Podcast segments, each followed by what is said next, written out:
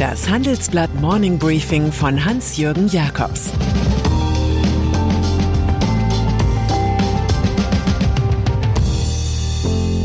Guten Morgen allerseits. Heute ist Montag, der 10. Mai. Und das sind heute unsere Themen. Selbstbeschwörung mit Olaf Scholz. Rohstoffkrise erfasst Deutschland. Und Mensch schlägt Maschine in der Geldanlage. Klima des Optimismus. In diese Woche gehen wir mit dem neuen Gefühl für alte Freiheiten. Diese Rechte garantiert uns das Grundgesetz, sie fielen aber dem Corona-Schutz zum Opfer. Für ein Klima des Optimismus sorgen steigende Impfquoten, regelmäßige Tests, sinkende Warnwerte und virenfeindliche Sommertemperaturen. Corona ist nicht vorbei, das will kaum einer mehr hören. Sogar der Ärger mit dem digitalen Impfpass erscheint angesichts der positiven Perspektiven vernachlässigbar. Ja, schade, aber solche Flops kennt man von Jens Spahn. Als großer Hoffnungsfaktor erscheint der EU-Kommission der Impfstoff von BioNTech. Den Vertrag mit AstraZeneca dagegen will sie über den Juni hinaus nicht verlängern. Brüssel klagt gegen den Pharmakonzern wegen gebrochener Lieferversprechen. Selbstbeschwörung mit Olaf Scholz. Als Parteichef hat die SPD Olaf Scholz nicht gewollt, wohl aber als Kanzlerkandidaten. Seine Bestellung war natürlich nur eine Formalie des jüngsten Parteitags, denn in Wahrheit tingelte der Vizekanzler schon monatelang als Alleinunterhalter durchs Land mit dem Anspruch, die Regierungsgeschäfte baldigst zu übernehmen.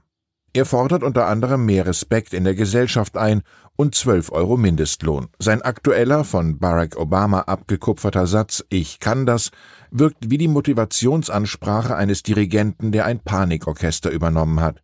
Zur Erinnerung, die SPD dümpelt in Umfragen irgendwo bei 15 Prozent. Dass die Sozialdemokraten Zuarbeiterdienste für Angela Merkel übernommen haben, bringt keinen Treuebonus. Die SPD hofft erkennbar, dass im Fall Scholz ein Bonmot von Jean-Jacques Rousseau gilt. Es ist viel mehr wert, jederzeit die Achtung der Menschen zu haben, als gelegentlich ihre Bewunderung. Rohstoffkrise Wer derzeit im alpinen Stil sein neues Häuschen baut, bemerkt schnell die neuesten Verwerfungen auf dem globalen Rohstoffmarkt. Holz ist kaum verfügbar und entsprechend teuer. So geht es aber auch mit Agrarrohstoffen, Kupfer, Eisenerz, Palladium und Rhodium. Der Trend setzt jenen deutschen Industriebetrieben zu, die Rohstoffe für ihre Exporte brauchen. In der Folge leiden Umsätze und Gewinne. So rechnet Robert Friedmann, Chef des Schraubengiganten Würth, mit geringeren Margen.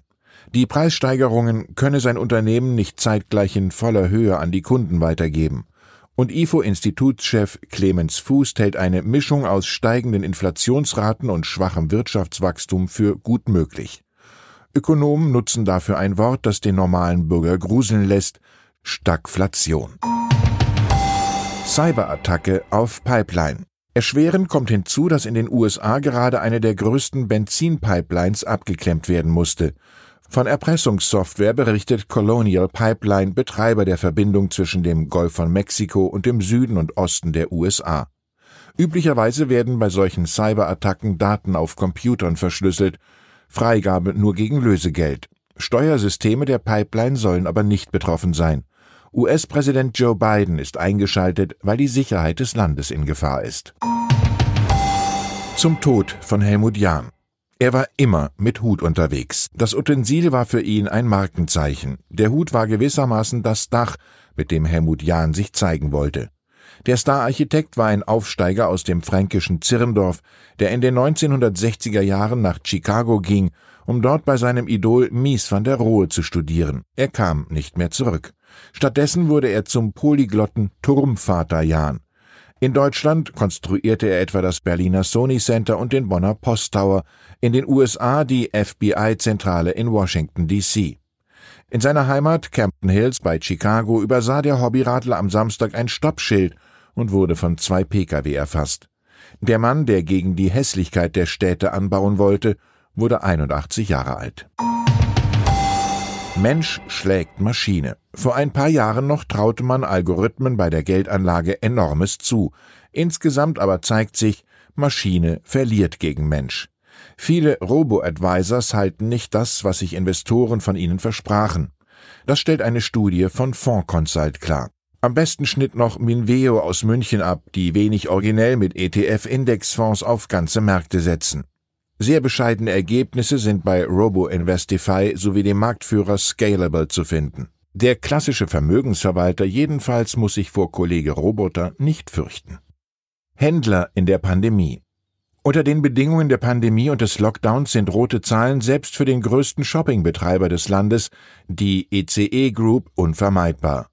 Man habe auf deutlich mehr als 150 Millionen Euro an Mieteinnahmen verzichtet, erklärt Vorstandschef Alexander Otto aus dem Hamburger Familienkonzern.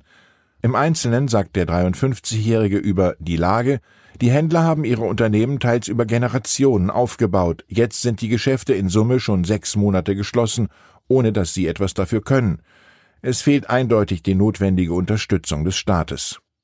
Zu den Corona-Maßnahmen meint er, Politik und Robert Koch Institut sagen ja beide, dass es im Handel kaum Infektionsgefahren gibt, aber ich sehe keine Konsequenz beim Handeln.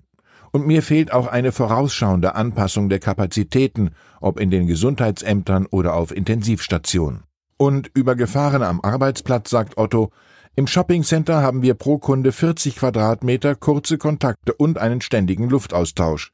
Im Büro muss jeder Mitarbeiter nur 10 Quadratmeter haben. Man sitzt den ganzen Tag zusammen und die Lüftung hängt vom Fensteröffnen ab. Da gelten in der Corona-Verordnung komplett unterschiedliche Maßstäbe.